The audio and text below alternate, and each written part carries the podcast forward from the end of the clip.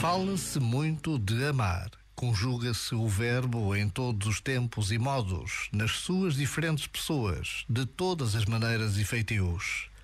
E todavia, quantos não julgam que amam tudo aquilo de que apenas gostam na primeira pessoa do singular? Já agora, vale a pena pensar nisto. Este momento está disponível em podcast no site e na app.